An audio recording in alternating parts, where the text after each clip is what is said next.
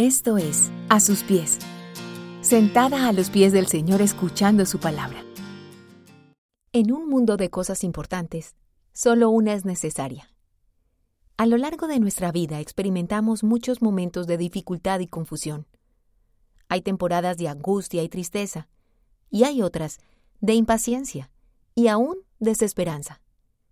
Hay momentos en los que la mente está inquieta y preocupada por muchas cosas pero es justo en esos momentos en los que, en lugar de seguir dándole rienda suelta a nuestros pensamientos y angustias, necesitamos parar.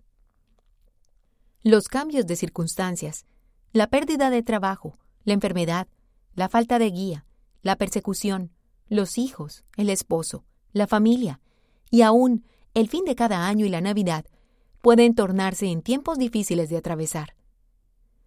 Todo parece volverse categórico e importante. Pero en medio de un mundo de cosas importantes, una vez más, y muy amorosamente, el Señor toca nuestra puerta y nos llama a escucharlo a Él. Por eso, hace poco decidí sacar una tarde a la semana para escuchar al Señor. Necesitaba su guía y quería ser dirigida por Él en cuanto al servicio en mi iglesia local. Estaba confundida y necesitaba oír su voz que es la única ante la cual las angustias callan.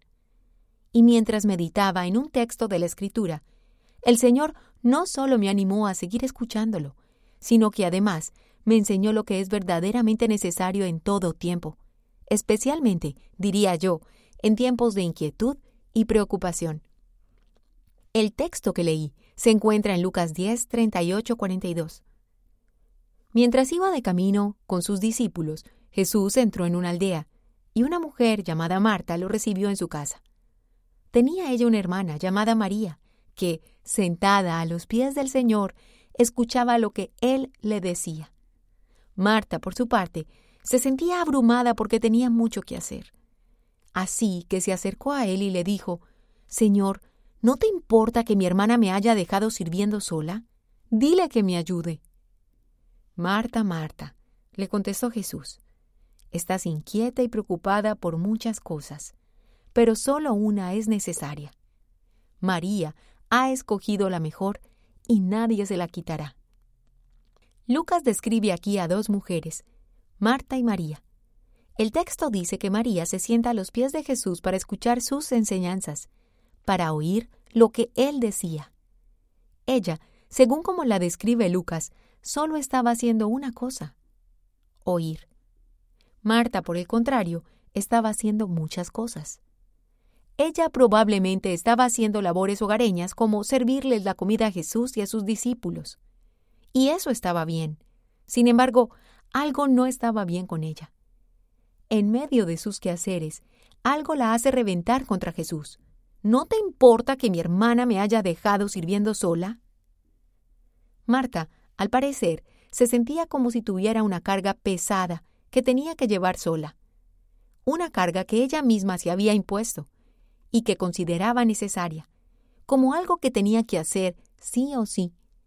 Incluso estaba tan segura de lo que estaba haciendo era tan necesario que se atreve a darle una orden a Jesús. Dile a mi hermana que me ayude. Jesús le responde, Marta, Marta, estás inquieta y preocupada por muchas cosas, pero solo una es necesaria. María ha escogido la mejor, y nadie se la quitará. Lucas 10, 41 al 42. Jesús le dice que son muchas cosas. El Todopoderoso, el Dios sin límites, le dice que son muchas cosas las que la preocupan. Es decir, había un exceso. Sus preocupaciones no eran pocas ni suficientes. Eran muchas. Además, le dice que solamente una cosa es necesaria. Jesús no estaba hablando de cosas importantes en la vida, estaba hablando de asuntos necesarios, asuntos que hacen falta indispensablemente para algo y que no se pueden no tener. Jesús le está enseñando a Marta lo que sí es verdaderamente necesario antes de hacer cualquier cosa. Oírlo a Él. Jesús estaba cambiando su sistema. Es como si le hubiera dicho, Marta, no tienes que hacer todo eso o bien no es necesario. Quiero que me oigas. Necesitas oírme. Esa es la mejor parte y no puede ser quitada. Jesús aquí nos está enseñando que más que andar haciendo muchas cosas con angustia, lo que necesitamos es escucharlo a Él. Esto no significa que no tengamos que hacer nada, o que Él no nos llame a ello. Pero sí creo que servir al Señor con nuestras propias cargas impuestas, y peor, sin oírlo, solo nos llenará de preocupaciones y nos abrumará. Marta estaba haciendo mucho y escuchando poco. Y con nuestro Señor no todo se trata de hacer, y tampoco le asombra la cantidad. De hecho, aquí vemos que estar con muchas cosas nos lleva a estar abrumadas y pensar que al Señor no le importa nuestra situación.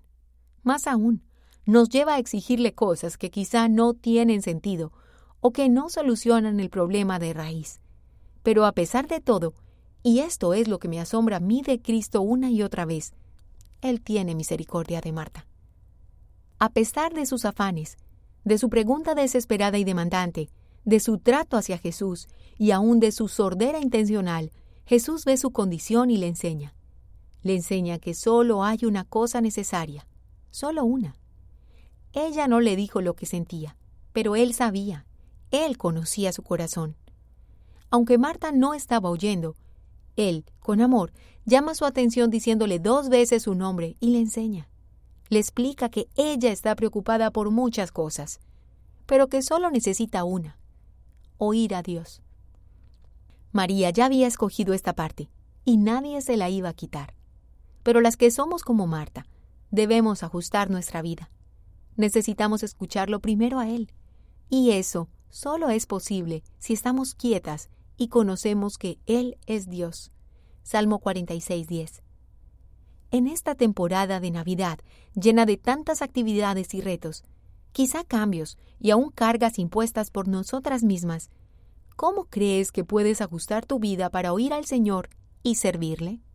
Sé realista y empieza con pasos pequeños. Búscalo a solas en un espacio que te sea posible en el día o en la semana. Y mientras estás ahí, ruégale que te deje escucharlo.